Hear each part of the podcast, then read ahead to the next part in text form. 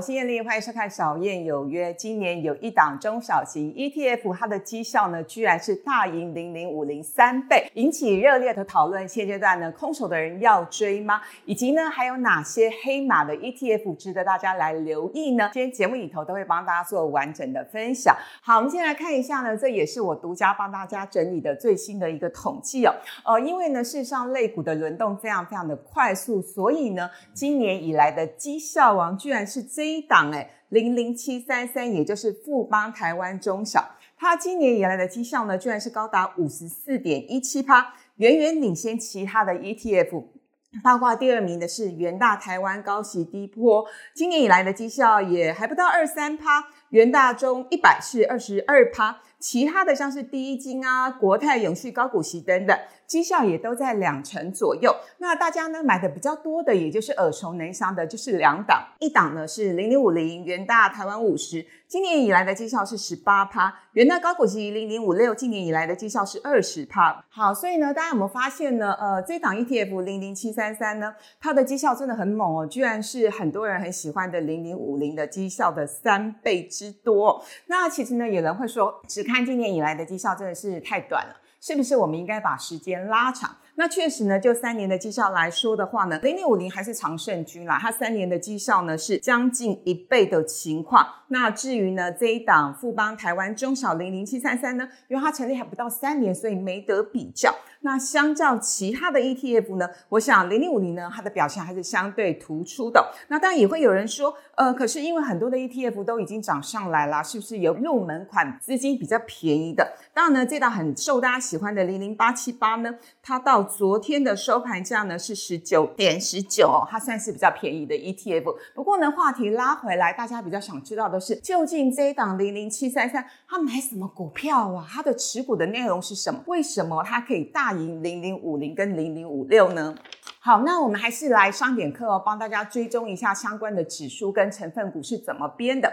它追踪的是呢台湾中小 A 级动能五十指数跨模，对不对？好，进一步帮大家做一个解析。它的成分股呢，剔除市值前五十大，为什么？因为市值前五十大就是零零五零啦。那因为它标榜的是中小 ETF，当然要有一些区隔。那第二个选股的筛选股票的一个方法是呢？它同时要剔除这一年来成交金额最后面二十趴的股票，也就是呢流动性不好的股票呢，它不会选，因为很多中小型的股票虽然很标，但是它的流动性不足，当你想要卖的时候卖不掉，哇，那股价呢是无量跌停，就非常的恐怖喽。那第三个呃选股的方法呢，再根据所谓的阿尔法跟贝塔的系数呢来作为选择。什么叫阿尔法跟贝塔呢？阿尔法呢指的是超额利润，贝塔呢指的是波动度。那大家不用管，因为呢，事实上这个计算的方法蛮复杂的。我们只要记住一个重点，就是呢，这档 ETF 呢，它是依照阿法跟贝塔呢去定一个计算式，然后算完之后呢，它去取报酬率最高的前五十档的中小型的股票当做它的一个成分股。所以听到这，大家有没有发现，其实这一档 ETF 它的特色就是呢，极有可能过去是超额利润，但是呢，同时它的波动度也很大。所以呢，我要特别请大家留意两件事情。第一件事情呢，这些成分股里头，过去会有所谓的超额利润。我相信它未来如果法人持续买的话，它同样也会有所谓的超额利润。但重点在于过去的超额利润。未来也会有同等的超额利润吗？这不见得嘛，对不对？所以呢，我们还是要持续追踪这些中小型个股的一些表现状况。第二个要留意的事情是呢，因为这档 ETF 它成立不到三年，然后它的呃这个基金的规模比较没有那么大，只有三点七九亿元，所以相较于呃零零五六现在的基金规模是六百多亿，然后零零五零是一千多亿，比较强，它真的算是比较迷你型。不过还好啊，通常我会建议大家，一档 ETF 如果它的基金规模是两亿以下，它比较有所谓的流动性的风险。这档有三亿多，我觉得这个部分的问题不是那么大。而且因为最近富邦中小 ETF 它的绩效表现蛮好的，所以呢成交量呢也有明显放大的情况。之前呢它平常的交易量一天大概是两百到三百张，最近都有进一步放大到七百张左右。所以呢这个部分呢也给大家当做一些留意跟参考。接下来我们再帮大家做完整的剖析哦。那究竟呢这档富邦中小 ETF 它买了哪些标股呢？到昨天为止，这也是最近的统计哦。它的第一大持股是巨大。那第二大持股是人保，然后依序是阳明、美利达、财经等等。巨大呢，其实一个月涨了二十六趴，真的是标股哦。那元宝表现也还不错，我们之前节目里头介绍过，它是高息高成长股。阳明更夸张呢，今年到现在是大涨了一点二倍。所以呢，网络上是怎么形容的？网络上说这档中小 ETF 它就是标股大集合。那其实呢，我觉得这档呃中小 ETF 呢，它在呃三月底之前，它的三大持股更夸张更猛，它的前三大持股是。群创、万海跟阳明，尤其呢，群创占它的比重是高达二十几趴。所以呢，接下来大家要去留意的是这几大持股，如果它的股价还有续航力道的话，我想这一档中小 ETF 它的表现依旧会很强劲哦。可是，一旦呢这几大持股表现比较疲弱的话，我想接下来的涨幅要在复制今年以来的五成以上。我个人认为挑战性其实蛮大的。好，同时还是要提醒大家啊，因为呢毕竟是中小 ETF，所以它的波动度非常非常的大。如果你是我的铁粉的话，你一定知道，我们衡量波动幅度要。用一个专业的指标叫做标准差。那么简单来说，以零零七三三就是富邦中小 ETF 跟零零五零的波动度，我们来做一个比较好了哦。零零七三三它的一年的标准差是三十三趴，那三年、五年大概也都有二十几趴。我做一个简单的比喻，意思就是说三十二趴的标准差就像是，如果说现在呢零零七三三它的净值是一百块，那它的标准差是三十二块的话，意思是它就有可能从一百块。跌到六十八块钱哦，所以大家要去想一下。这样的一个波动幅度，你能不能够接受呢？因为我们今天买进一档新的 ETF，我们就要看的不只是它的报酬率，同时我们要去思考的是它的波动幅度之间的一个平衡点，我们是不是能够面对哦？那再我们来看的是零零五零，零零五零的标准差呢，不管是一年、三年、五年，相较于零零七三三都要少了蛮多的耶。尤其它一年的标准差大概是二十二趴，换句话说，用刚刚同样的比喻，如果说它现在的收盘价是一百块的话，它的标准差二十二趴，它极有可能跌到七十趴块，所以感觉之下呢，嗯，真的是受伤的幅度是比较小的。好，所以呢，给大家另外一个结论，零零七三三呢，它适合呢高风险承受度的人，尤其是我们年轻的人，我们很多年轻人心脏很大颗哦。那最后再提醒大家一件事情，通常呢，这种呢涨得很多很夸张，大家很爱买的 ETF 会有所谓的一个溢价。那通常我们会说呢，溢价的幅度在一趴或者是负一趴之内呢。算是比较正常合理的范围跟水准之内。可是呢，如果超过一趴以上的话呢，我就会建议大家真的不需要再追高喽。那零零七三三呢，它最近这一个月。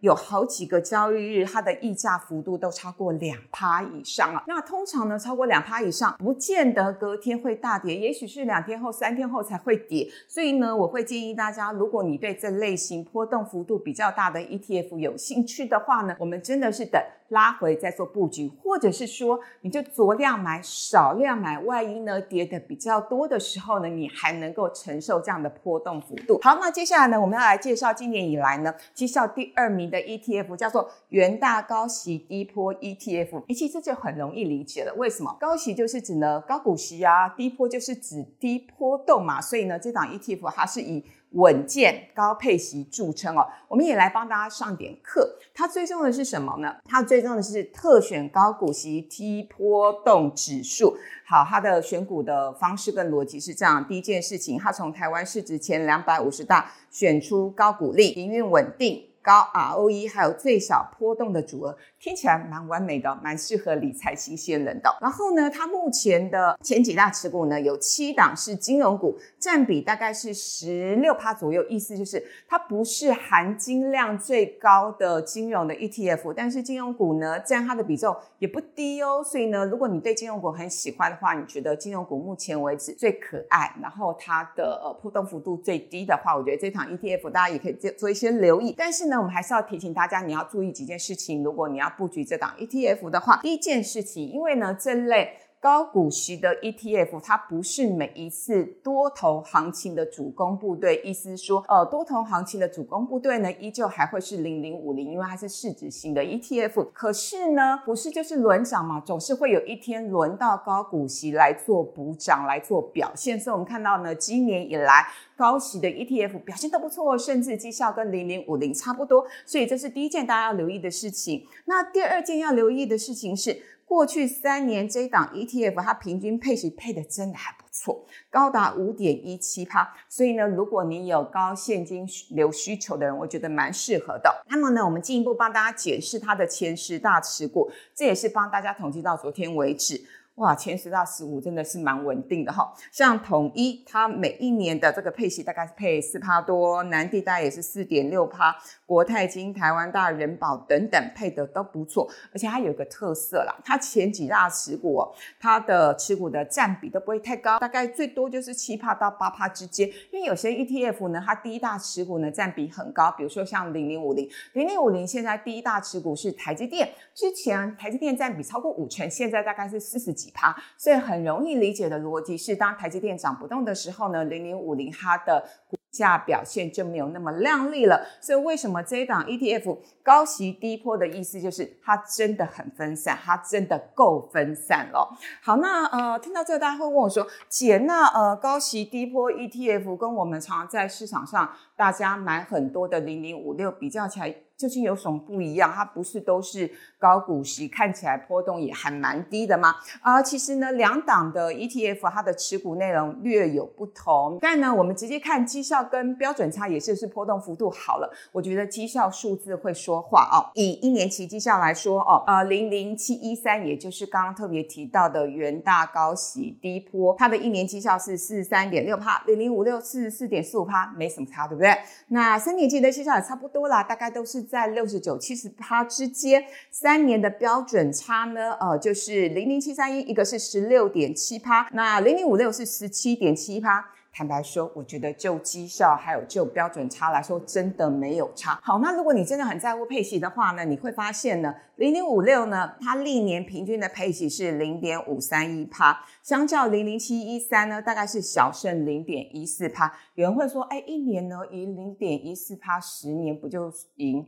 一点四帕吗？还是有人觉得很在乎哈？所以呢，也给大家另外一个结论，结论就是呢，其实这两个 ETF 呢，它的持股的成分股虽然略有不同，因为今天时间关系没办法细比，但是呢，它的长期绩效来说差不多，它的波动幅度也差不多。短线绩效可能略有差异，但如果你是长期的投资人的话，我觉得大家嗯，其实可以不用那么执着，到底要买哪一档。可是如果你很在乎的是配息率，还有如果你也很在乎的是所谓的基金的规模的话，我想零零五六到目前为止还是大家的首选哦。那另外呢，我们再来给大家一个嗯，我觉得是今天节目里头最重要的核心哦，也就是呢，现阶段的 ETF 的绩效变化其实蛮快的，也就是呢，去年零零五零大赢零零五六。可是今年零零五六呢急起直追，所以呢现阶段的 ETF 的操作策略要注意哪些事情呢？我的建议是呢，第一件事情。因为类股轮动真的非常非常的快速，所以呢，建议大家了，我们不需要见涨追涨，意思是，反正呢，一下呢先涨零零五零，后来呢涨的是主题型，再后来呢又涨的是中小型甚至高息型，所以呢，你就选择你熟悉你喜欢的 ETF 当做你的核心的持股。我们真的不需要见涨追涨。如果你有兴趣看完这一集的话，有些新的 ETF 你觉得值得留意跟布局，我们就等拉回再做布局。同时呢，如果你真的不不知道到底要怎么选，因为 ETF 现在包括债券型的也高达了几百档，真的有点难度哦。如果真的不知道怎么选，一样啦，你就挑市值型的，因为呢，市值型的包括零零五零跟零零六二零八，走过一个多空循环，大概就是三年的时间。所以即使你现在高点进场，我想我们有耐心，至少持有三年以上，我们累积财富的效果都不错。但是还是提醒大家哦，这些股票型的 ETF 波动度都不太低，所以呢，单笔你一定要设停损停利。如果是定期定额的话呢？